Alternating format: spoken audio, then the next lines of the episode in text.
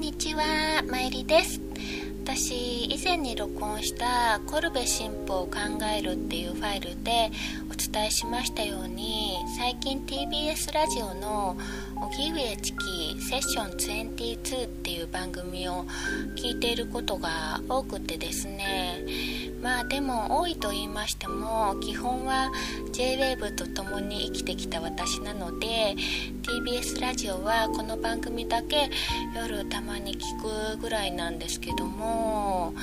タイトルからお分かりのように夜22時から約2時間月曜日から金曜日に放送している番組なんですけどね。いつからかな？去年の秋ぐらいからかたまたま聞いてあこの番組面白いなって思ってからはタイミングが合うと聞いている感じですかね。興味のあるテーマの時はラジコのタイムフリーで何回も聞き返しておりますよ。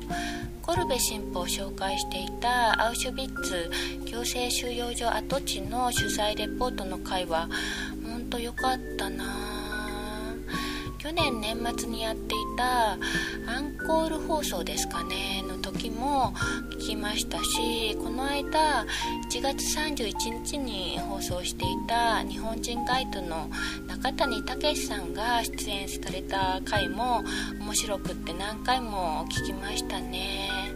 過去の放送はホームページから聞けるみたいですので興味のある方は是非一度聞かれてみることをおすすめいたします。人気の番組みたいですのでもう聞かれている方も多いんですかね。パーソナリティの荻上チキさんは恥ずかしながら私この番組で初めて知ったんですけど評論家の方なんですかね。E テレのハートネット TV でコメンテーターとしてお見かけしたりしますし著書も多数で大学の講師もされているそうですね。多彩な活動をされているようですけどお話がね本当にお上手でラジオパーソナリティのお仕事は是非これからも頑張って続けていかれてほしいと思います。多分頭脳面積で頭の回転の速い方なんでしょうね。本当に理路整然とご自分のおっしゃりたいことを早く的確に緻密に筋道を立てて論理的に説明できる方でこの才能は素晴らしいなといつも感心させられますね。本当に私もこの方みたいにお話できたらどんなにいいかと思いますよ。ちょっと機械的に思えるくらいスピーディーに淡々と冷静にお話しされるんですけどお声がねマイルドでお優しいので冷たい印象にはならずに穏やかな感じで内容も的を得ていて聞き手は分かりやすく納得させられるんじゃないでしょうかね。キペディアを見てみますと2016年4月ギャラクシー賞ラジオ部門 DJ パーソナリティ賞を受賞したと書かれてありましたね。ギャラクシー賞って私知らなかったんですけど放送文化に貢献した優秀な番組に贈られる賞なんだそうでして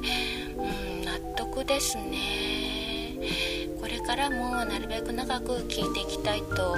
思っていますしチキさんを見習って私もテンポよくなるべく早口で論理的に上手に話せるようになりたいと思ってますがまあそれは無理でしょうかね。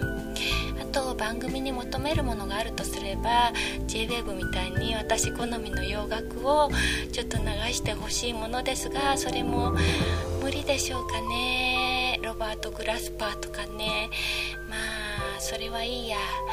これからもこの番組応援していきたいと思っておりますので皆さんも是非聞かれてみてください。